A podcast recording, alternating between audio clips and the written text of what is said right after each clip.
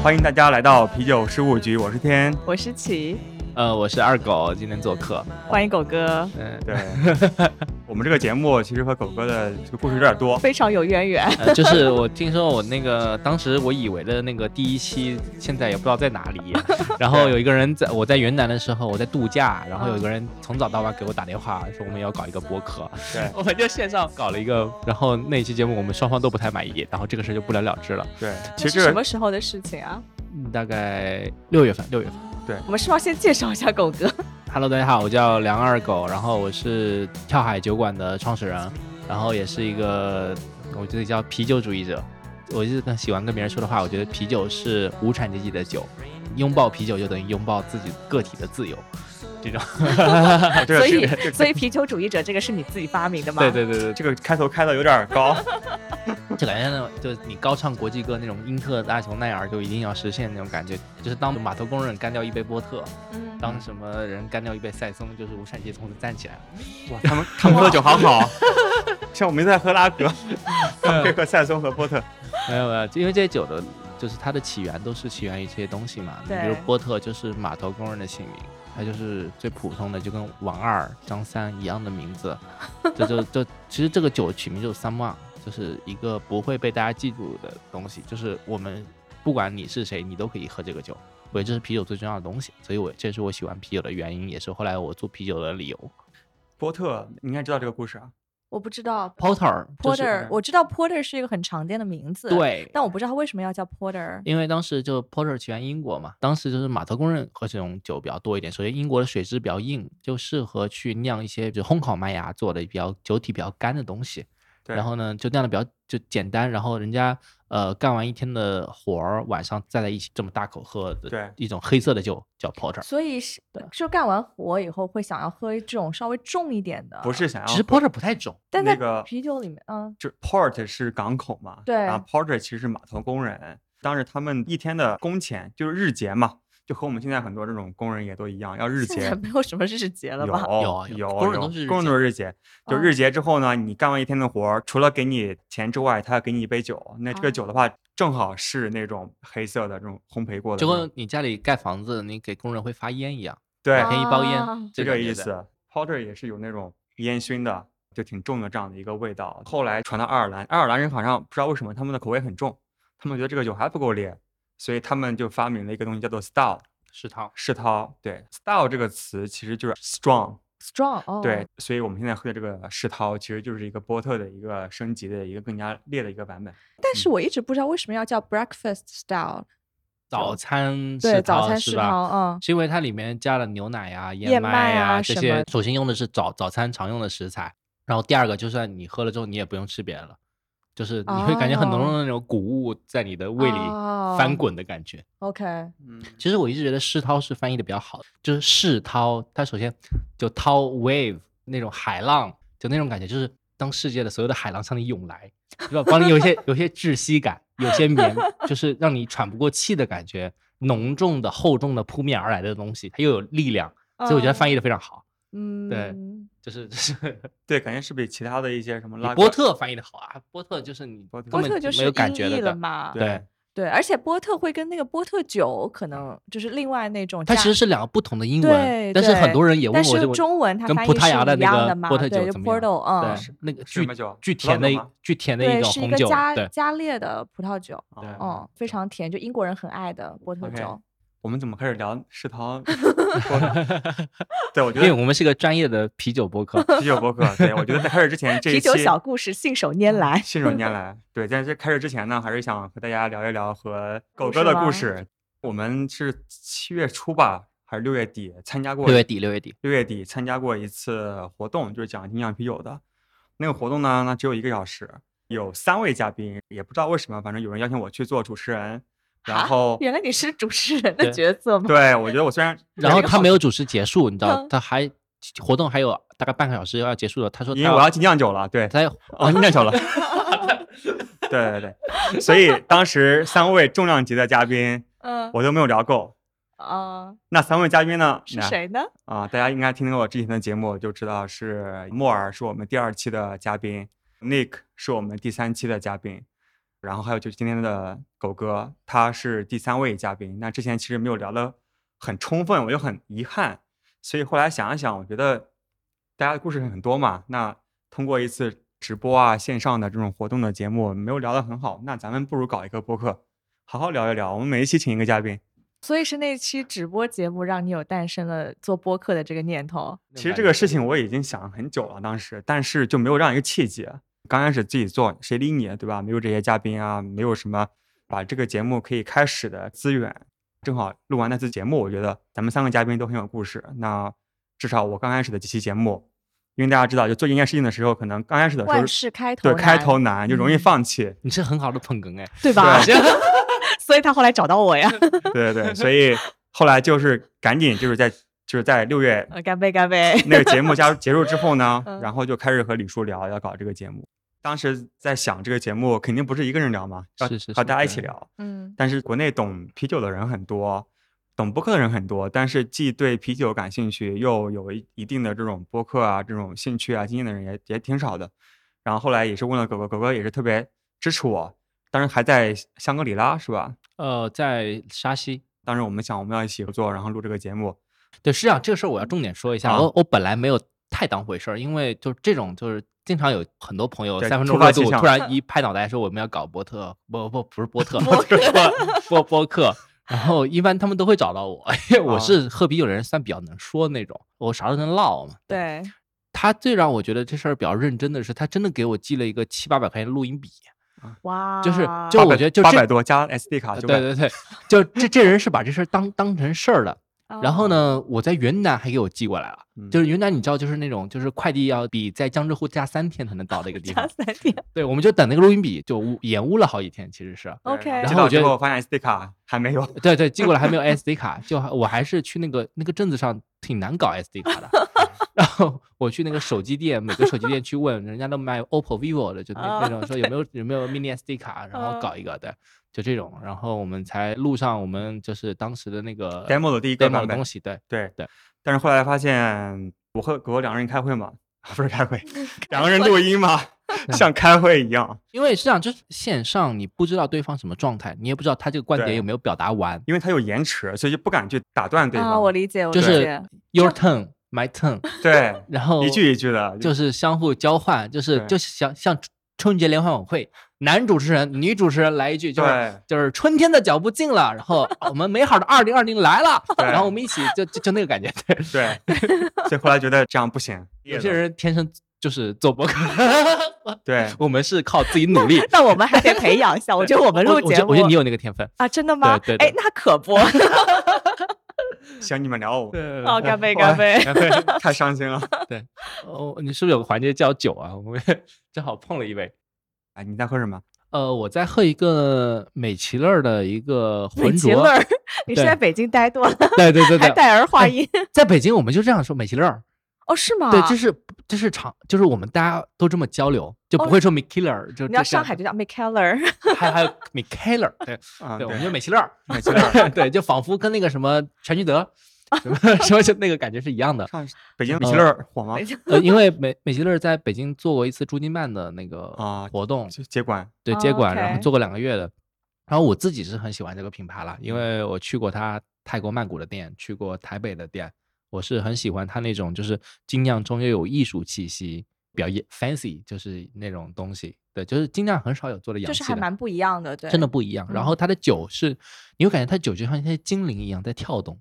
就是你喝 Stone 的酒，就是很你只给什么香醇特快，什么就很就什么就就很 hardcore，就你仿佛很很硬核就摇滚。你自己像是巨石强森，你知道吗？对 就就就是我我得去健身房练出八块肌肉，对啊，就然后就很 man。然后我像一个金刚一样，然后我要嗯拯救世界完再喝一杯这个酒。但是米其乐不一样，米其乐是你一个可能自己在一个孤僻的角落有自己的一些小的情绪，然后不被他人理解，然后你终于做出了一个作品，画出了一幅画，被其他人所认知到，然后它的所有的空间的感觉也会初看会比较普通，但是细看有很多灵动的东西。这个品牌给我感觉就这样的。我觉得你简直是文案小天才。对啊，米奇乐给你广告费了吗？没有没有，不是我我我我们我们呼叫你可以 Vivian，去做直播，就好像当时看李佳琦直播，他说感觉有小你小精灵在你的口嘴唇上跳跳舞我想说你这个文案是怎么想出来的？就是我我我我喜欢东西，我会比较以感性的嗯笔触所以这款酒来介绍一下嘛。呃，这款酒比较强的热带水果香气，然后它浑浊比很多国内的酒厂做的更干净，然后我会感觉就是就喝起来没有负担，因为很多浑浊我会担心喝了第二天会头疼，就有一些奇怪的浑浊，它这浑浊就感觉很干净。N E IPA 就是 New England 的 IPA，它其实是 IPA 的一个新的风潮，跟音乐也很像，就是朋克后面有后朋克。N E 地区其实是美国东北部嘛，就是 York New York，哦然后 就是 England New England，是的，是的，就是它其实是就是应该是泛指美国东北部那五六个州，他是觉得西海岸那些美式的传统的 IPA 太苦了，对人来说就是就不是所有人都可以接受那个苦，那个门槛会相对高一点。那 OK 呢，我们把它的苦度降低，用一种新的酵母、新的就是酿造方式去把它的好的那一边展现出来，他会觉得这是一种扬长避短嘛。然后呢，就形成了一股风潮，然后这个风潮自然会被现在所接受嘛，因为你的饮用门槛更低，你获得的相应的酒花风味、热带水果的香气都还在，甚至还更甚，酿造技术也更复杂一点。就说白了，就是你因为生产力的发展，有一种更好的酒出现了。嗯 OK，对，然后呢，就是我是觉得现在喜欢 IPA 的只是喜欢那个情节，或者喜欢那个那种感觉，就是巨石强森脱衣服 这是我自己的感觉。对，对，或者是很多人就入门精酿，就比如说我就是 IPA，对会有这样一个情节。有个情节，对，对就你小学的时候听周杰伦是一样的就。是经典嘛嗯，original 对，对，我一直觉得就是啤酒很有意思的，跟音乐一样，它在不断的革新。每一代人有自己一代人的音乐，每一代人有自己一代人的啤酒，这意味着什么？就意味着我们在往前走，这个是比较嗯重要。就如果说我们现在还是在听六十年代的猫王，听 Beatles，听很多东西，它好，就是我们都会去回去听，就好比就是经典的 IPA，我们我们会去听，对，但是它一定会迭代，会有新的人站出来。OK，我认为我有更好的东西拿出来，说明文化层面它在进步，对，这个比较重要。对，因为它好不好，当然一部分是它这个东西本身好不好，但是同时好不好也取决于说它有没有反映这个时代、这个社会现状或者一些风潮，一些风潮，潮，就是解决现在目前问题的一些东西。是的所以其，实好不好也和这个东西有关系。是的，嗯，对我非常同意。在我心里，呃，craft beer 精酿啤酒是跟音乐一样的一种一代人的一个文化层面的一种展现，只是它具象到了一个酒精类的一个产品。对它其实跟写一首歌、酿个酒跟写一首其实没有太多区别。对，它就是我想在这个时代表达什么东西，然后我就做出了一个这个东西。所以就是，就为什么我觉得啤酒事务局是是可以搞出一点东西，因为它其实沿这个脉络下去，其实是是一代人的一个精神生活，一个一个文化层面的东西。哇，一下子拔高是是了，牛逼！哇，牛逼牛逼！我们尽量可以搞一代人，好吗？只是说现在比较小众了，对。对，真的，因为搞其他的我们也不懂，但这个啤酒嘛，我们也不算很懂，但是既懂啤酒，同时又知道我自以为啊，就怎么去讲这样一个故事，我觉得还是有点经验，所以也是希望通过我们自己的一些努力，就让大家看到喜欢精酿的这样一些人的故事，对，其实就是想让大家喝得更开心呗。更开心就是。你喝的时候，你知道点，因为喝酒大家聊聊天，讲讲故事嘛，对吧？是的，你知道更多的嗯故事，然后知道你喝的手里的这杯东西还有哪些就是特别之处，我觉得这就是就够了，大家喝得开心就好了。对我一直很反嗯对把一个啤酒介绍的很复杂，对，就比如说就是这个加了多少种啤酒花，有嗯经过一个小时的熬煮，我我觉得我喝的很多了，但是我很难去。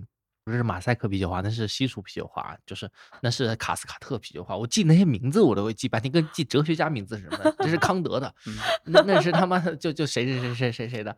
对对，首先我觉得是应该消解这个门槛意义，因为现在尤其在国内啊，精酿啤酒它的门槛提的太高了。对，感觉有点过了，感觉就是个是个玄学。举个例子啊，你带一个妹子去，你去 Stone 就现在的 Communion，你去喝酒，你就会跟她解释为什么有这么多酒，这个酒是怎么分类的，你给他解释 Porter 妹子心里想说，哎呀，这个人真装逼。真装逼，对，就很烦嘛。然后我只是来跟你喝个酒，在思考要不要晚上跟你回去 然后你跟我讲这么多，然后就很烦嘛。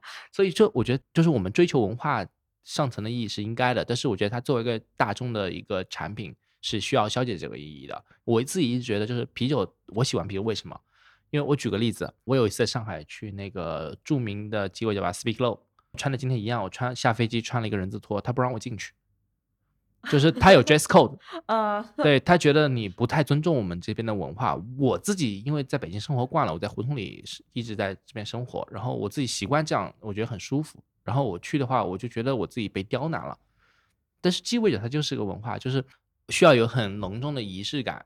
然后呢，我需要穿的好一点，八天那也要穿的好一点。啤酒八天那一般穿的比较随意的，除了 Nick。除了那个，对我刚想说，那个那个不太一样。啤酒它是一个就是比较街头的东西，我们都酿过酒，我跟至少跟天都酿过酒。葡萄酒它是一个说今年的这个年份葡萄不好，我今年的酒就不会好。啤酒是什么？啤酒是我哪怕拿最便宜的麦芽，我都能酿出比青岛雪花好喝十倍的酒。这个观点就是我也是我跟天一开始惺惺相惜的东西在里。我是觉得就是普通人能够靠自己的双手打造美好生活，就是王侯将相宁有种乎？嗯，我不是那个河右岸的葡萄又怎么地？就是我、我只是一个中国山东的大麦，我都可以成为别人心里的美味佳肴。对我是一个灰姑娘，我从小长得没那么好看，我也可以成为别人心中的公主。对，就是要有一双勤劳的双手。这啤酒是能打动我的，就是因为我喜欢摇滚乐，这是一样的。摇滚乐来源于就是相对底层的东西，草根我我心里有草根的东西，我心里有反抗的东西。我 blues 就是描写日常生活的东西，对然后摇滚乐基于 blues 开始有的这些东西，这这都是一样，因为我喜欢音乐嘛，我会看它的脉络。那这些东西其实都是一起的。然后啤酒现在是什么？现在是世界最广泛被大众饮用的酒精饮料。我们刚刚聊了 porter，聊了塞塞松没有具体聊，一会儿可以聊，你借着你那个酒聊。嗯。就是 它很多的东西都跟劳动人民相关，是，就是劳动人民的喜怒哀乐跟这个酒精在一起，你闭着你能想起婚丧嫁娶，想起他的女儿出嫁了，他会怎么样一起去喝酒，在欧洲的农庄上对。怎么样怎么样。然后你我们经常品尝酒的时候会用一个词叫，比如品尝野菌叫马厩味儿，嗯，对，就是这种什么，就是那个很东西生活气的东西就是农民才知道马厩是什么味道嘛，对吧？你就是应该不知道。我知道的。对，在哎对对，这也跟东西东中西方文化有有差异。其实是中国，其实你要是马厩，那一定是高就是 high class 才知道的那个马厩味的。啤酒打动我也是因为它不装逼。就有些时候我们需要装逼，我也喜欢偶尔啊穿的人模狗样一点，然后去个什么鸡尾酒吧啊、红酒吧，吃个米其林，去个米其林，偶尔可以试一下。但是我觉得大部分的时候就是需要和大家一起，就比如刚才我们在这种室外一个大桌子，我们吃个酸菜鱼，然后喝杯啤酒，对，就是很我我我是觉得很惬意的。这个没有对错，或者也没有高低了。红酒或者说香槟很多东西，它都常常跟你的一些庆典，跟你人生更重要的时刻，比如你跟你媳妇儿过个结婚纪念日，你不会开个啤酒的吧？啊除非你们俩都是啤 酒的爱好者，你会开一个很好的红酒，多少年份的？天说我来加酿一个，特地写了你的名字的加哎这酿款，这是另一种浪漫啊！对对对，啤酒是跟大部分的生活，比如说一年有三百六十五天，你三十六天是高光时刻，是的，另外的三百多天你怎么过？跟啤酒一起过。对啊，我觉得是这样，你加班生的夜晚，你爱的人抛弃你的时候，你你今天找到了工作，嗯，然后你怎么样？普通人的喜怒哀乐，啤酒是我们的 blues。有时候我是我甚至会想起童年，想起嗯我的父亲在我这么大的时候，他怎么喝酒，跟他的朋友怎么说话的。对有的场合是真的在品酒，嗯，但更多的场合，我们是在喝酒精背后的那些情感，能让你把感性翻涌上来的那些瞬间和记忆，嗯这个对对我来说就比较重要。对，其实我也是比较类似啊，因为我我家也是在苏北，对，我们都是苏北英雄，对吧？对，我们都是苏北英雄。苏北英雄是个什么梗？那首《苏北英雄》，就我那哥们儿做的一个音乐，他听过。他嗯不是苏北人，他是贵阳人。他会觉得就是你们江苏好好玩啊，就是一个江苏省会内斗，我们贵州人去哪儿都是贵州人，然后写了这个东西。因为他女朋友是苏州人，里面有很多戏谑的表达出你你跟父母的关系，你跟代际的关系，你跟你成长环境的关系的一些东西。对，嗯我大学在美国，但是我在日本待过一年。当时我上了一节课，叫做文化心理学，就是比较心理学吧，就是 comparative psychology。嗯对，然后就讲就是不同国家的人他们的心理啊，就他们看待自己的一些方式这些东西。那其中有一个问题，你以为你是哪里人？当然这个日本老师，然后问我们一一百个人的班级里面，有一半是日本人，有一半是就世界各国的这些人。然后我们发现呢，中国人或者东亚人吧，就比较倾向于说我自己的出生是在哪里。比如说我出生在呃苏北，江苏，籍贯，我们对，籍籍。贯，那我就是一个老家在哪儿？对，老家是在哪儿？那我就一辈子是哪里人。但其实我们发现，在很多就是西方国家，或者是更加开放的一些国家，他们会把人的定义变成一个动态的定义，就是你的这个 identity，就是你的这个身份，它是其实是跟随着你的人生的轨迹而变化的。嗯，比如说我之前的那个导师，他是英国人，他后来娶了一个美国的老婆，然后他在美国定居了，然后开始教政治学。他觉得我是美国人，只是我是来自于英格兰。就是说，并没有那么根深蒂固的，就是我觉得中国人就很有一种自己对根在哪里的这种感我想，在在。上海还好，在北嗯京我是幺幺零幺开头的，对，因为这儿是宣武，就对是，从我们的语言中也可以感受到，我们有一句话叫“你是哪里人”，对吧对？在英语中没有这句话。Where are you from？对，就是说你其实是说你你来自哪里来自哪里？比如说我现在住在上海，那我就来自上海啊，对吧？他没有问你说 Where were you born，对吧？他不会问你这个问题。对，就好像我当时在美国念书的时候嘛，我不也问看到一个亚洲面孔的人，我会问他说：“哦，Where are you from？” 就其实我想问你是哪里人嘛，对对吧？他想知道他种族，他都说说我美国哪里 I'm from San Francisco。对我想说你能不能讲？就像刚才狗哥说的，就是人的身份啊，或者你文化上面的一些定义，更多的取决于你后天的生长啊、教育的这样一个环境，而不取决于你甚至是你的祖先来自于哪里，对吧？这个不重要。也没有那么不重要，嗯，它会以家族形式去影响你的一些也思维。也许有，也许没有。我打个比方，温州人，我合伙人，我哥们儿，他爸妈给他的择偶条件得是基督教徒，年收入一百万以上。这个就叫什么 得是温州人。啊？得是温州人，对这个就是老被大家吐槽嘛，就是温州人老只找温州人，对对，就但这个我们给他总结叫温八条，就是还有一堆其他的是八条规则。对对会以不同的方式去影响你，对但是我们怎么做又是我们自己的事情了。对我个人的观点啊，就是你自己的生活还是你自己选择的，你不应该因为你出生于哪里，这一辈子就应该被这个所谓的身份去限制。对对，这是我的选择。这我非常同意的，就但是也不能忘了自己的本嘛，我觉得。呃，这个东西我觉得是一个辩证看的东西啊。首先，我觉得天哥想强调就是，就我们跟红酒的区别，我是今年不好的年份的葡萄，那又怎么样呢？我也有生活在这个世界上的权利，好不好？我也 被酿成一杯酒被人喝的对啊权利，，万一我后来和一些很牛逼的酒花酵母配合，就对吧发出一些不同的光彩呢，对吧？那也挺好的呀。对啊，我一个土豆都可以酿成塞松，对吧？好，那我们听一下这首《苏北英雄》。啊，好的，终于可以听了。好的。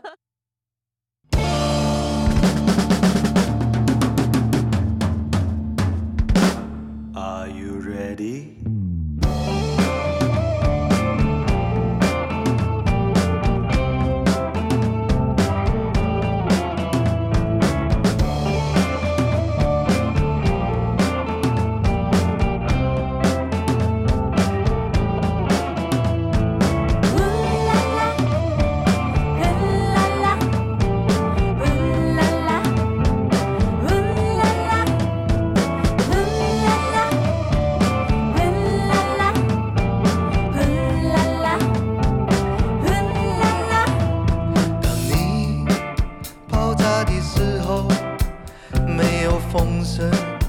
也没有歌声，只能工作，只能减肥，没有尽头的夜晚。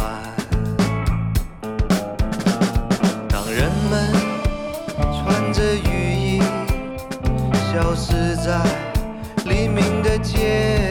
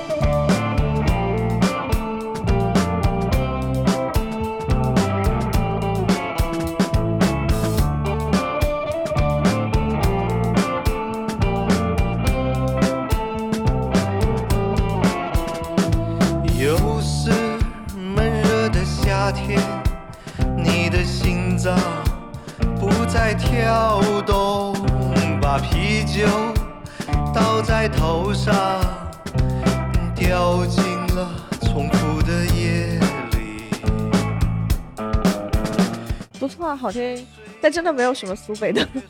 亲手把自己点燃，熏黑你父亲的脸。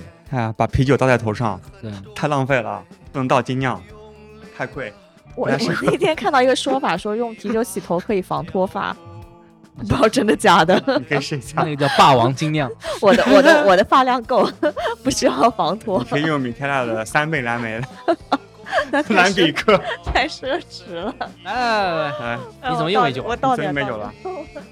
终于可以聊到狗哥的工作了，所以狗哥的本职是在我本职现在是做跳海酒馆了，跳海酒馆，是一家什么风格的酒馆呢？我们是喝完可以去跳后海的酒馆。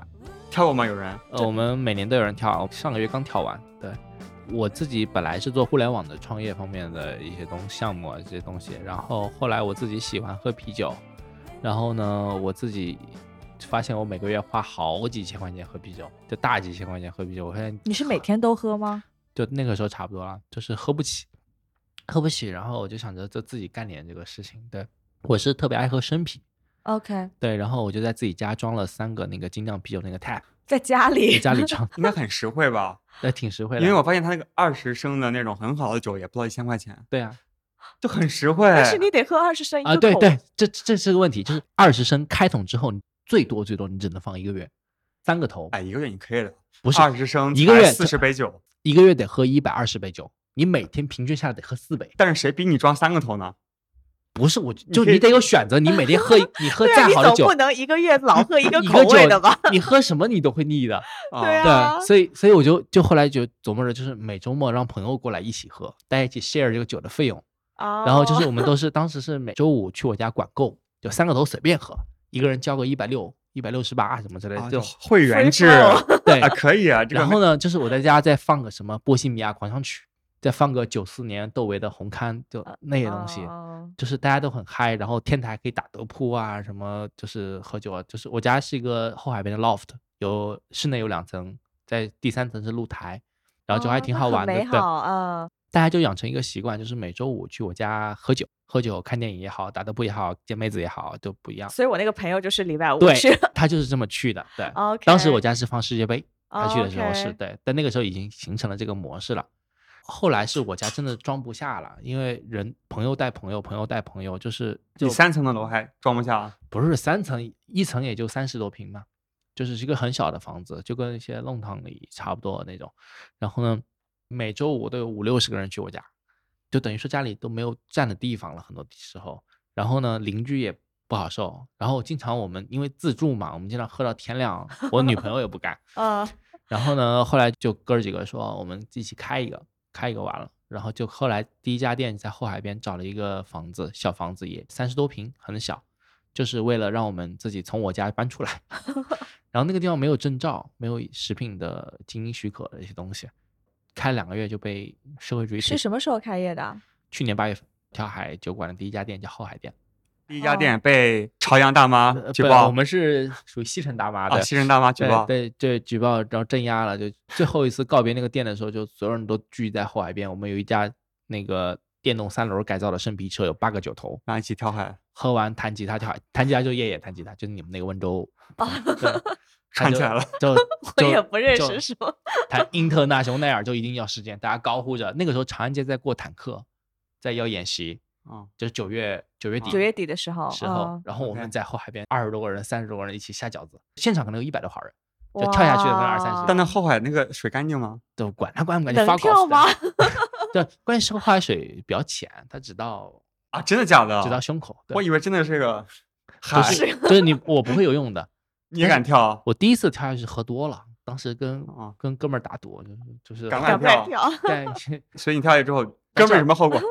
哥们儿更没啥后，哥们儿会游泳，我我不会。对 对，我后来取酒馆名叫跳海，也是因为就是我们开那第一家店之前一天晚上，我们又喝多了，又跳了后海，后来就起这个名字。我觉得跳海这个首先比较决绝，代表了你在反抗一些东西。很多人知道武汉有跳东湖，对的嗯，对，很多人就直直觉就是我你们是不是在模仿他们？就是人家有东湖，你们有后海，但其实这个这个有对，其实我我们自己其实当时没有想那么多，我们就是因为跳了，跳了觉得这个东西就是这个海可以泛指很多东西，它不只是后海，它可以是东海啊、黄海啊，它可以是一些生活之海，是你不想面对很多事情，或者说想拒绝、想干翻一些这种东西，然后你做出这个选择。然后我们最近还在做一个周边，叫有谁在跳海，比如屈原，比如老舍，文革的时候被迫害，被破哦坏了。，OK，就是很多人跳海是因为我的情感到了极点，我想去表达自己一个强烈的情感，摇滚，啊就这是摇滚乐，我哪怕以，牺牲我生命的代价都不足惜，这个代价我都愿意接受，你愿意吗？就是我们年轻人有连这个都可以，你愿意吗？你连一百万都不愿意花，就就就这种感觉。去你们店这么贵吗？呃不不是，我们很便宜的，我们一杯酒五十，对对，所以啊就是我们当时就想表达这个东西，所以就做了跳海这个东西。但是其实真正跳海实际上是很欢乐的，它不是那么决绝的，唱着歌就把海跳了，就跟下饺子一样，还有人在空中翻两周，然后就就是这个是运动员吧？然后旁边有人滑滑板啊、涂鸦的涂鸦，就那种感觉。那你们冬天有人跳吗？呃，我们冬天不跳，冬天全是是冰啊！哦你你应该没在北方生活过，没有，你冬天进去，你头会砸出一个大包。哎，有可以表演花式滑冰。对，对对，所以就是夏天的一个保留项目，就可以跳海。对对。应该现在今年跳了吗？今年跳了一次，去年夏天跳了四五次吧，因为我们店老在关，就是一会儿要开业了，然后过了一周又要关店了，大家都会去跳一下。今年的话就是只跳了，因为也年纪大了，就现在会 会他考几岁？不是会考虑风险问题。我作为组织者嘛，呃，因为每年都有，就去年有腿跳断了的，就是就就就不知道，就是 他他跳的时候腿就是划着那个岸边了，哦，就断了。那你怪谁？所以跳海有风险，大家要谨慎，需慎。谨慎。对，所以我们现在就是因为我现在是个商人，我现在转型了的，然后就会考虑更多的这种东西，呃比如我们今年给所有人都买了保险那肯，定要买保险，对，不然你跳断一个腿，对啊，你这个夏天这个酒白卖了。对，去年那哥们儿都没有找我要钱，就他觉得就是我们愿意做这个事情嘛。啊，来，对，好对，反正就是跳海对于我来说，一开始是发轫于一个非常摇滚的事情，非是我的一个副业，是我业余时间跟哥们儿、跟朋友一起安放的一个青春的一个保留地，所以他很多行为是以一个嬉皮的一个方式展现出来的。但是后来我觉得这个事情有能力长出一个更有 power 的东西，然后我自己因为工作的原因，然后我就开始全职干这个了，所以我很多思维的方式会变，就会在尽可能地保留跳海本身那个野生的那个嬉皮的那个劲儿基础上，把它尽可能做的商业化。就是我嗯就哥们儿一起能能一起挣钱，就是我们的酒有人喜欢也能卖出去，那我们的酒馆有人去，有人在那里办活动参加活动，嗯这是我比较喜欢的东西，所以这是我这一年的一个转变的。关于商业化这个问题啊，因为很多人就是说啊，你商业化了，然后你不摇滚了，但其实不冲突。我我觉得是这样，就就最典型的，都我们这行业还好，嗯精酿啤酒还好，摇滚乐经常说你变了。痛仰乐队最早是哪里有压迫哪里就有反抗，就这么来的。嗯后来变成了愿爱无忧，就是就是，但是我觉得这个东西，如果说我们是以自己的精神力在投入这件事情，不管是玩摇乐队，还是开酒馆，还是做一个精酿品牌，只要它是你自己个人的投射，一定跟你的生活阶段、生命阶段有关系。嗯，我二十多岁很愤怒，你指着我三十多岁，我都在大理生活了。我还那么愤怒吗？我没法愤怒，我每天见苍山洱海，我内心欢喜。那痛仰就是这样的，痛仰年嗯轻的时候他生活在树村多苦，我是我我连高中都没有毕业，我在北京念一个叫迷笛音乐学校的东西，我跟一帮打工的人住在北京西北边一个郊区，吃不饱穿不饱，冬天没有暖气，能不愤怒吗？能不愤怒吗？我当然想操翻全世界，冷啊，对呀、但是后来我我签了摩登天空，我有自己的作品，我出厂价音乐节我至少一百万，你指着我怎么愤怒吗？对，我在大理每天想着自己怎么，就他们的音乐水平没有没有降低，只是说我表达东西变了。我以前没有法理解这个，我以前也一样。过了二十五岁，我大概是有这个变化。我觉得就是不会那么容易去情感走一个极端，你会觉得所有的存在都是合理，只是那些你当年觉得很油腻、很怎么样的中年人，只是因为他们也过了这个阶段，他们有自己的选择。你会发现最后其实每个人都有自己的路要走。嗯所以你不能强迫别人去做很多事情。说回来，我们做播客也好，做酒馆也好，就看你是怎么定位。如果你不缺钱，没问题，你怎么做都可以。你要是还是想这个东西有一点可能性的商业化，那一定想着怎么变现嘛。比如今天设备是要钱的，场地是要钱的，我们喝的酒都要花钱的。嗯，那这些钱谁出啊？你替我出了。观众朋友们，我亲爱的观众朋友们，对吧？对，所以就是我会觉得，就是嗯，就我觉得不能要求别人做你自己都做不到的事情，对我比较欣赏那种状态，不是为了站着赚把钱挣了，对，就不是为了挣钱，但是你站着能把钱挣了。对你挣了之后呢，你可以去存活的更久一点儿，然后去传达一些自己想要传达的一些东西。我觉得这种就挺好的，你否则的话，你很快就被饿死了，对吧？是的那，你也不存在了呀，那别人听不到你了。所有啤酒师，我觉得听众听好，就是这个不是一个免费节目，对大家一定要你不要听他说瞎说，目前还是免费节目。我们也没有任何广告收入，我们真的是在为爱发电。要 对支支持这两个，希望大家多听、多订阅、点赞、关注、分转享。发，对对，至少截止到目前吧，就是我们在节目中推荐的好喝的酒啊，好喝的酒馆，都是因为我们自己喜欢。真的就是自己喜欢。对对，说不定因为以后接广告，说不定我们也变了，但至少目前还没变。所以趁现在赶紧分享 对。来，狗哥继续。第一家店被投诉了，然后呢啊，？就是呃那家店关了嘛，关了我就我当时去年也就九月底嘛，正好国庆了，我就去巴基斯坦待了一个月，就我去玩嘛，我是喜欢到处玩的那种，你怎么去巴基斯坦？从新疆过去，然后先到乌鲁木齐，然后到喀什，然后到塔什库尔干，然后嗯呃搭那个当地的货车，就是他们有跨境的那种就是货车，巴基斯坦的货车特别黑过去的你搭货车黑的吗？因为因为那边其实本来是有一些国际巴士，但是我去的那个时候，国际巴士的那个司机因为签证问题，他没有办法再去巴国了。特别扯淡，就是国庆期间十月一号到七号口岸是关闭的，我是九月三十号到那里，就当天必须要过去，过不过去我整个十一就泡汤了。然后怎么办呢？就是当地的警察跟我们一起抓那个巴国的那个卡车司机给，我拉过去。巴基斯坦的卡车跟你看什么印度电影里面一模一样，那挂票不不是不是那样，就是他那他他那卡车就上面挂了一堆的风铃，可能挂了一百个，叮铃叮铃叮铃，特别慢，开的可能只有三十迈、四十迈，然后呢很多涂鸦的东西，但它不是我们那种 fancy 的涂鸦，它是很多宗教的啊一些东西在上面，就特别神奇。然后我跟我女朋友跟他们两个司机就四个人挤在那个驾驶室，大概开六七个小时到了巴基斯坦，就翻过大概世界上最高的一个口岸，就是红旗拉夫口岸，大概五千多米的一个口岸吧。然后过去半夜到的，然后就还挺神奇的。然后我再回来，觉得这事儿还得干，还得干。然后我们就开了我们的第二家店。等一下，你在巴基斯坦待了段时间之后回来，觉得还是得干，之间的关系是什么？呃，就是就因为因为第一家店的失去，让我们其实挺难受的。嗯，就是那是我们自己的心中的一个乌托邦的一个存在。你这就第一家店开了多长时间啊？也就两个月，其实很短。哦，就是我们很多人截图给我那个推文，微信推文上一篇是我们开业了，下一篇就 是我们要关门。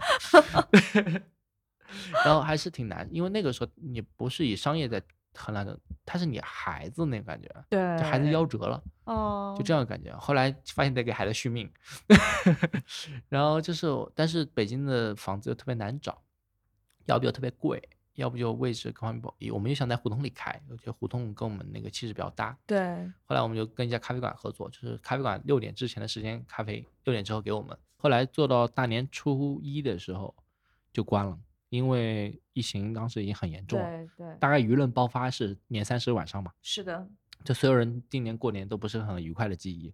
然后呢，我当我们当时其实是少有的北京营业的酒馆，就是过年期间，期间你们还在营业？因为我没有回家今年，然后我就想着给大家所有人一个，因为北京有很多人不愿意回家过年的，或许是你事业上没取得什么成就，或许是你去年带回女朋友，今年分手了，或许是一些种就是种原因就种种原因你不愿意回去。我当时想做一个庇护所，你不回家过年就来跳海过年，哦，然后我还准备了一些火锅啊，准备就大家一起过个年，就是那哦。样。然后当天晚上其实还有不少人，但是吃饭的时候已经很不愉快了，就对，心情还蛮沉重沉重的那时候也不知道之后会发生什么嘛，对就特别的就感觉世界要崩溃了，那感觉。我又着急嘛，因为我去年就决定把这个东西当做我唯一的收入来源，然后店没法开了，我怎么办呢？我是的压力很大。对啊，嗯我大年初二开始上直播，正好我当时直播卖什么？呃，但是这样，我们当时正好有个特别好的朋友吧，他在美国，他是精酿啤酒的爱好者，他是八天要走二十二个酒厂，这是很好的内容，你一听就是很哦好的内容。是直播去酒馆的吗？喝酒，嗯对，嗯他在这儿嗯喝了什么酒？当时国内水深火热，他在美 国就是歌舞升平，对，后来他不行了，是吧？后来他差点没能回来，然后但是特别有意思，就是科比去世那天他在洛杉矶，那段时间真的是觉得世界要完了，说就是每天都有这么多什么事儿，然后事情，然后他后来在美国给我带回来酒，就是那个布鲁瑞底下那个罐儿里，就是你会发现那个罐儿它是印那个生产日期地方会有一个经典科比，就会写科比哦 Bryant。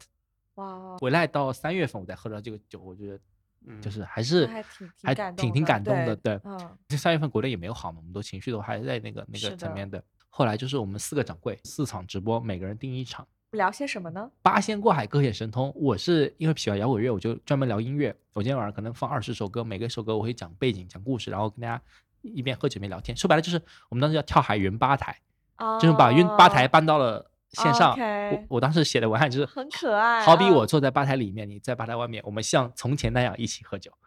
对，挺好的。然后我就是分享音乐，那个叶叶春他是弹吉他特别好，他就不说话，他就专门弹吉他。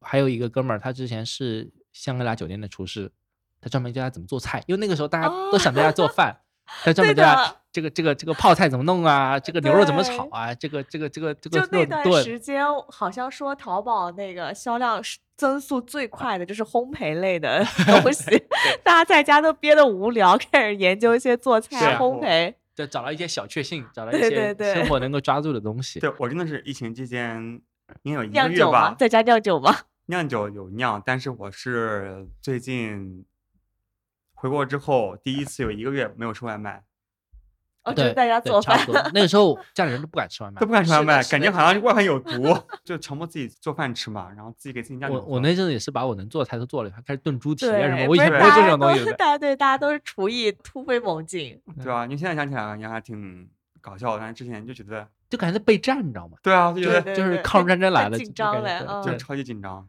对。然后反正就是后来大概我们也是最早上午精酿外卖了，就对对，上海很多鸡尾酒吧不是都搞外卖开始做那个外卖吗。我们很嗯早，我们正月十五开始可上这个了，因为以前就是疫情之前，大家是按一个店的，比如说你在一个很好的路口，你这边装修很好，那那都是钱砸出来的，对然后你就会有更多的客人。但是疫情恰恰把大家回归同一起跑线，你知道吗？对，就是在更好的区位也没有什么内用，恰恰我们还努力做了直播，就很多人开始知道我们。我们跳海最早只有一个微信群，就疫情期间我们变成了四个。我们当时反正一个月有十来万的营业额，挺好的了嗯。就是对于一个酒馆来说，疫情对我而言反而是个好事情。就是跳海，就是在疫情过后，反而声量变成了一个在北京市至少一线的一个精酿品牌。以前是年轻人搞着玩儿的东西，对啊，因为我也被他莫名其妙拖进一个微信群，几几群啊，四群啊，四群四群了。有四群。对，我觉得他们真的是线上社区运营的很好的。你们有那个什么什么没了，什么什么上枪，对，在实时直播店里的一些动态，三倍蓝莓蓝米克没了，三倍樱桃蓝米克上来上枪，饥饿然营销，然后很多人就是说啊没了吗？就有那种互动，就当然就可能有有人就因为这个酒就去了。你看四群而且我觉得大家都在同一个地方嘛，然后都可以约酒啊，然后可以在酒馆相见，对啊，吧？对，还有社交属性的。对对对对，我觉得你们就怎么去营造这种粘性很高的这样的一就群人很多人问我，都是狗哥的人格魅力。不是 很多人问我这个问题，我后来说这个是其实也是基因原因，就是跳海不像很多其他酒馆是先选了一个地方，我再开这个酒馆，跳海是起源于一个微信群，起源于我最早我那堆酒不知道怎么处理，然后大家每周末去我家喝酒，就拉了一个对群，对哦，这个群越长越多，越长越多，现在已经十个群了。其实，就是好比你朋友变多了，起源于你自己玩儿这个东西，后来变成了个商业，过程中也有挣扎，也有也有疫情这样就非常难受的事情，对起起啊伏伏，就慢慢过嘛。就是然后呃就是好的时候跟不好的时候都会喝酒。对，我们开业也跳了海，关门也跳了海，这个 很好的生活态度。对啊对，就是生活起起落都都应该该有啤酒。都需要都需要跳海。对。然后后来就是疫情过后，就因为我们疫情期间做的很好，所以我们就融了两笔钱，在广州又开了店。嗯也广州也是为什么会选在广州呢？我们其实一直想在别的城市开店，其实我们一直希望跳海成为一个城市的一个青年人的一个一个聚集点，就也不算 IP，IP 我觉得太太缥缈了，就 IP 没法变现，算什么 IP 的？对，然后就是就是大家你你想找点好玩的东西，你可以在找同龄有趣的人，你可以在不管是线下的喝酒、线上的社群，还是好玩的活动，你都可以过来。开了广州也是因为广州首先也是一线城市，就是有很多年轻人在那边。然后我正好有一个合适的广州的合伙人在那边。所以你在不哦同城市开店，你选酒理念什么像哦，对，这个我们首先不会太拿国外的酒，比如我们十几个酒头，国外的酒可能只上两到三款，生啤为主，不像什么啤酒阿姨啊、什么天堂超市这种，就有很多的那种。这个生啤熟啤给大家解释一下吧。就生啤是那种，就是你看到很多酒馆里用水龙头打出来那种，就就 tap 对，嗯九头，酒头就打出来那种东西，就是它会比一般的平啤，我自己觉得口感更好。因为生啤首先它大部分时候就更新鲜，第二个就是它运输一般生啤的国内公认的标准是冷链，但是平皮做不到，哪怕你平皮卖一百多或两百多都做不到。嗯对，就是它是后端的供应链的问题。我一般认为生啤比平啤同一款酒都要更好，甚至说对于很多酒厂品牌来说，它的生啤跟平啤的灌装性是两件事情，所以我选酒会以生啤为主。第二个，我还是新鲜那个哲学，就比如说我们合作的一些供应商，他能做到昨天刚灌装，刚灌到桶里，今天我们能上枪，这个非常重要。对，我记得我看过一个国内早期的一个精酿大佬叫银海，就是牛逼糖的老板之一。对，呃，他写过一本叫《牛逼经》，他这样说：他去欧洲还是哪里去喝那个新鲜的百威，第二天刚上枪的百威，就头一天刚酿完，巨好喝。然后我当时还对那个结论表示怀疑。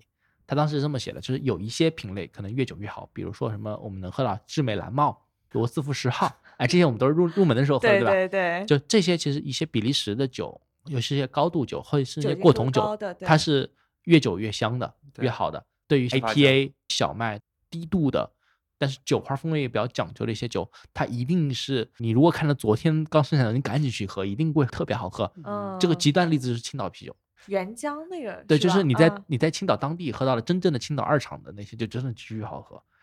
就你要是啤酒爱好者，所以就是啤酒很讲究新鲜，所以就是呃，我不太进国外酒，首先就是我自己是觉得国内酒更新鲜，但是我没有任何说国外酒不好的意思，国外酒很多酒很好，哪怕对。它漂洋过海六个月回来都很好，对。那，说明它本身在当地就更好了。对，第二个我一直觉得酒头是个舞台，十四个酒头是十四个舞台，每个酒在我这里做演出，我再办一个小 live house，就是你这个乐队不成名的时候，我不是一个大厂，就比如说天，我刚出那样一杯我很满意的浑浊，很满意的赛松，我不知道哪里可以让别更多人喝到这个酒，除了我的朋友们。那你是不是能上到跳海的酒楼上去？我是很接受这样的想是想给更多小众的一些展示的空间，对，它是嗯个体的表达，就是对我来说，十四个酒头就是十个舞台，我不管你能不能卖得掉，我给你这个机会，我喜欢我们就更好的合作，不喜欢我下周再说嘛。它有点像一些小的 live house 演出，比如说北京 school，这是因为乐队夏天很多人嗯知道的。对对对 school 最早演盘尼西林是没有什么时候他在那儿演，后来盘尼西出名了。我希望作为一个酒吧老板，能够给很多像天这样愿意花时间在这个上面，愿意用这个东西描绘自己美好生活的人一些、一些机会，嗯，这个东西还挺重要的。那都说到这儿了，我们要不要看一下天自己酿的这瓶？对对对，我还挺期待的。对不要期待，期待越高，失望越高。对，赛松嘛，赛松，来来来，试一下，你要不要介绍一下这款酒啊？对，你有没有你听我们的节？目？我们介绍过了，介绍过了，我们三期已经介绍第过了。第三期啊，大家请啊听一下，第三期完我还我还对没来对。对，听一下天的这款那个，我今天已经被他们俩 diss 了很久了，就是 感觉我听我们节目我还是听过第一期的，对，不是后面我确实还没来得及听嘛。第一期来帮我们复述一下后面讲了什么，玲玲。呃，讲了一堆不要这么不要。这么 拷问人家好吗？我跟你讲，啤酒是个就是播客是个长尾的东西，是的就是你一个节目半年后都一年后都会有人在听，忽然发现多了一堆评论，这个就很重要。对，嗯，应该是你带过来的，是不是？来，我们把它喝掉。来我喝掉了，你们俩松。喝掉吧。对可以喝那个天的。你这个酒标还是设计过的哦。我见过很多自酿都没有设计，你这个至少是可以放出去卖的，就是你要卖吗？可以啊。上酒头搞就 没有？哎，你有你有你有二十升桶吗？给天一个展示的舞台我。不舍得卖好吗？我这很贵的，可以的自己酿酒不自己不舍得卖，能送朋友。啊，because life short，哎可以的。哎，他他这个 slogan 挺好，生命短暂，哎呀，及时行乐，及时行乐，生活苦短。人生得意须尽欢，莫使金樽空对月，就这么翻译。他的那个酒标可以再设计一下了，我觉得他这个就像那种三分钟一个 PPT 做出来的酒标。这是你知道，他已经是这行比较好看的了。哦，是吗？大量的我跟你讲，见过就一个牛皮纸的那个标签，上面写 IPA，就就没有别的东西。我吐槽他，我说你的这个酒标能不能稍微设计一下我刚下？才惊叹于他的酒标的好看，你没有办法跟这种比，这没法比。对对对，那倒那倒是。美其这放全球都是就对最好的设计的，对他们是有一个自己的设计的团队嘛，他们那个而且有形成了固定的 VI 固定的风格，是的，是的。就这个水平是超。来，请听我们第四期节目，是一个美其乐儿的 节目你，还没听是吧？聊到了一些不是你们还没有我们还没上，还没还没上，还没上。本周三，本周三，对对本周三就美这设计我是非常服的。你抛开酒本身，它是可以做画展。哎，你这个挺有意思，有一点像那个蜂蜜艾尔，虽然是个赛松，有点蜂蜜的那种味道，对，有一点那个嗯你投了什么东西啊？有点蜂蜜感觉，它里面有点那个燕麦在里边儿。就燕麦的话，可能会给就酒会混混嘛。有点浑，然后给你这种奶香的这种味道，可能有点那种感觉。因为我也是买那种配方包，啊哈，我也不是那种很很高级的。啊，你买哪家的配方包？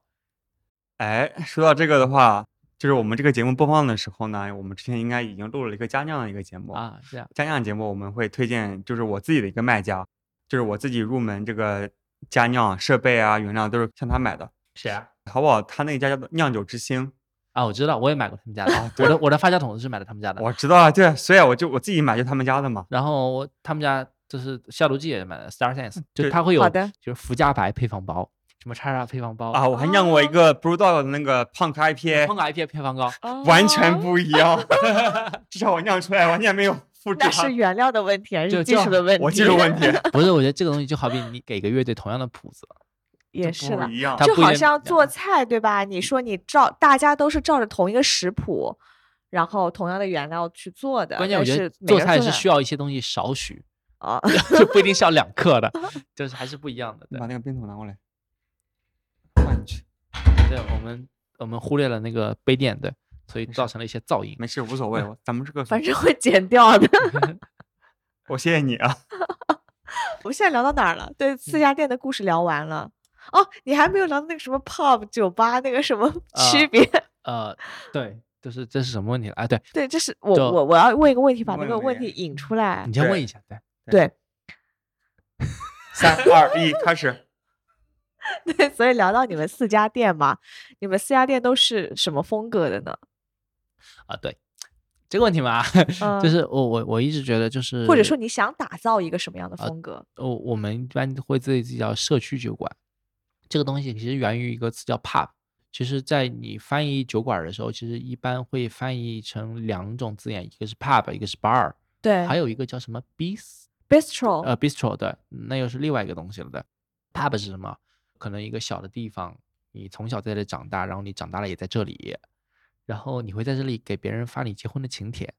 一起长大的朋友，他的喜怒哀乐会在这里跟你诉说。你哪天不太开心，你到吧台就 give me beer，老板会知道你要嗯喝什么。然后你跟老板都认识，对，它是啊一个社区，它是社区的一个中心，就是它是这里生老病死的一个见证者，它是这里所有线上线下联系的一个外化，是这样的一个哦感觉。然后呢，pub 这个东西，我也是听在台湾，我有一年去台湾，在台南遇到一个老板，他大概五十多岁，他不喝酒，他开了一个 pub，他自己是摩托车手，特别酷。嗯，就是他是参加每年那个曼岛飞弹那个，就我不知道你们可能不我不知道玩摩托车，那是什么，就是哦摩托车开了四百多迈，就你稍不留神你啊就会算是一种极限运动，极限运动肯定哦算。然后他不喝酒，就是因为他要玩那个东西，会影响他的一些一些反应跟判断。对对他跟我讲，pub 是因为中世纪当时很多人就像它像一个驿站，驿站里面肯定是有酒的，你在这边换马嘛，你肯定是要休息的。对，这边是一些甭管好坏的酒。然后呢，驿站外面那个系马那个木条是个长长的一个一个东西，可能有五米、十米的一个长的东西。后来呢，就是马帮衰落，大家就把这个木条放在那个吧台底下。你会发现很多类似有这种情节的酒吧，就你会你坐在吧台椅子上，你会可以脚踩着一个棍儿的，那个棍儿可能是木头的，可能是金属的，可能是这种东西，那个是 pub 的标志。它意味着就哦这是我们从前系马的那根条儿，现在在我们就是脚下。原来有这么个故大家彼此系在一起事啊，就其实还挺酷的。就是我以为就是让人让人就是踩人性化的一个设 计。对啊，它其实是有一个历史渊源的，真的假啊，的？这我都不这是真的。对对，后来还哦查过这个事情，所以它是 pub 的一个东西，pub 是人与人之间更紧密，大家彼此更多的分享生活的东西。驿站的人，大家比如说劳累了，然后过来喝一杯，然后聊聊天，然后分享一下。对，然后 bar 呢，bar 其实是个更美式的概念，美国人其实之间是有距离的，最典型的就 AA 嘛，或者说就就是就包括我们今天哪怕是出来约炮，我们都得算清楚很多其他的东西嘛，它是这样美式的一个风格。美国其实它更放松，它是会有桌上足球、体育比赛，对，就是这是 bar 典型，就是是我们喝完，我们今天就我们能 have fun 我们就一起，嗯，不行我就走人，我第二天不认识你。对，对，它更像一个人的 B 面，就你的 A 面跟我没关系，B 面我我转换在了这里嗨，这个东西走到极端就是夜店，嗯，走到极端就是夜店。对，因为我对 bar 的印象就是那种 sports bar，就大家在里面看个什么橄榄球啊，看个什么足球啊，然后喝喝酒聊聊天，然后大家一起就是那种拉拉队，然后为自己喜欢的队呼喊一下，更关乎荷尔蒙，更关乎 tonight。嗯欧洲是 about my life，就这种哦感觉。对哎，我还真的从来没有认真想过 pub 跟 bar 的区别，所以你想做一个 pub 还是做一个我想做个 pub。pub 呀，对，嗯，就是你做一个老板，你会觉得这个更有成就感嘛？你跟大家生命在一起，这个东西挺有意思的啊。你什么时候去北京我一一年上大学去北京的，？OK，所以在那边已经九年了。九年了。对、嗯我毕业就一直在那边。那你会觉得上海跟北京的 pub 或者酒吧，上海没有太多 pub 呀，上海没有 pub，对啊，我我上海我我比如说我明天我要跟我大学同学喝酒，我选了半天我都不知道去哪，就去了 Beer Barrel。但 Beer Barrel 它更多是酒好，它也不算一个对 pub，对也有点高冷。对，它很高冷，对啊对，那酒真的是比较稀有。对对。然后你比如说美其乐这种地方，就是我可能会来探店，但是我不会一直在这里喝，嗯，就是我会觉得它只是个打酒的机器，我会觉得在这里喝不到其他地方的喝的酒，它酒好，但是我不会在这里有有其他的东西，就没有那种人我的喜怒哀乐跟跟这个场域没有关系，你是冰冷的，其实也跟上海跟北京的整个气人与人之间的质关系，对整个城社市的距离气质，我觉对得整个北方就是比较那种讲究。热乎，嘿，哥们儿，就比如说对大家一起哥们儿一起搓搓个澡是吧？我对在北方的生活的记忆就是大家在一起什么烤个串儿啊，就各种是觥筹交错。我以前也这么觉得，但是我开了我们广州店之后，我觉得也不是这样，就是我们广广州很多的客人说，哎，以前没有这样的酒馆，我们很开心在这里能遇到朋友，遇到家人。我们在提炼我们品牌价值的时候，很多人会提到一个点，就是陌生城市的那个温暖感。所以我特别希望在每个陌生城市去建立一个大家属于自己的客厅，因为跳海是起源于一个客厅，嗯精酿啤酒只是一个酒水，所以我希望在每个城市给大家安排一个客厅。你自己的客厅不 够大，或者说就是没有酒，那你在这里办好好了，就是你可以在这里从小到生日会，大到我们后来做了一个跳海会客厅的一个系列的一个活动，就是你想在这里办任何活动，你可以过来。所以跳海会客厅是什么？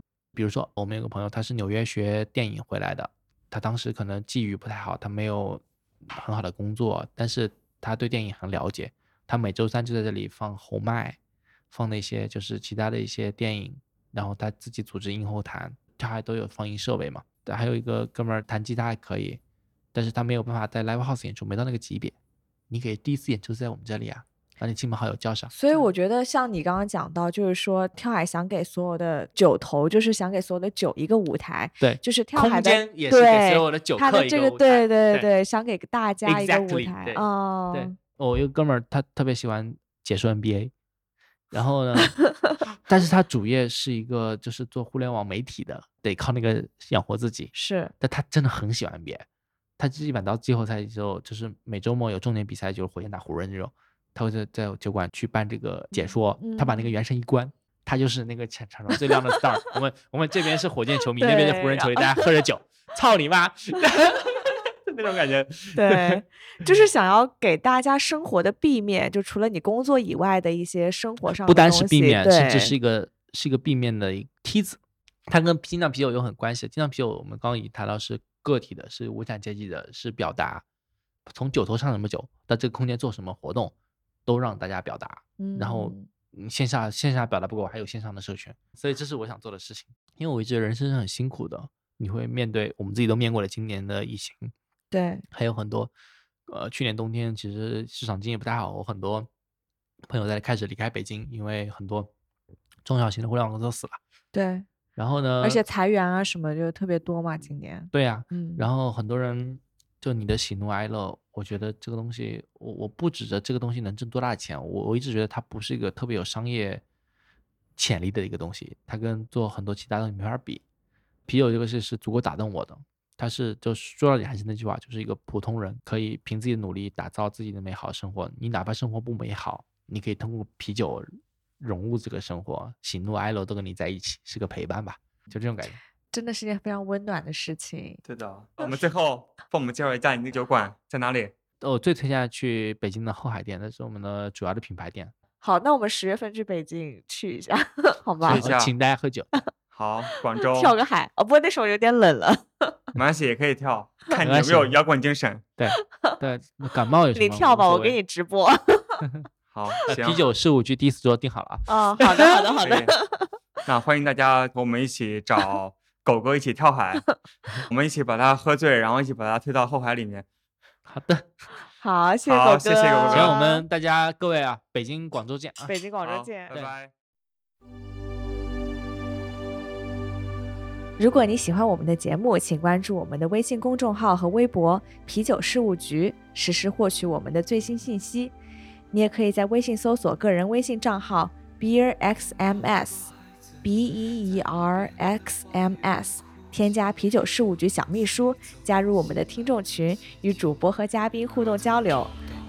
请告诉我那只气球飞到遥远的遥远的那座山后，老爷爷把它系在屋顶上，等着爸爸他带你去寻找。有一天爸爸走累了，就丢失在深深的陌生山口，像那只气球，再也找不到。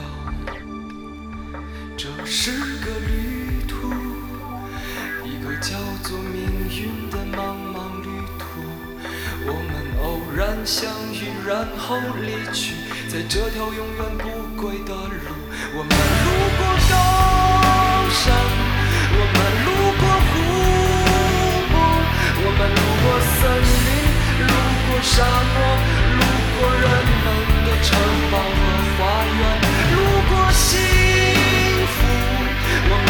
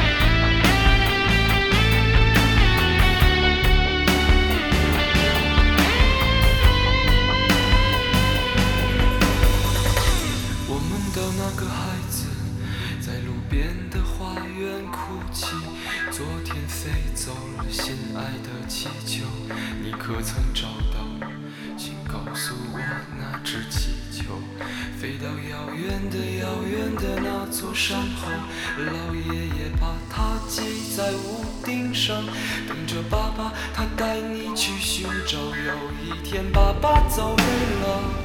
就丢失在深深的陌生山谷，像那只气，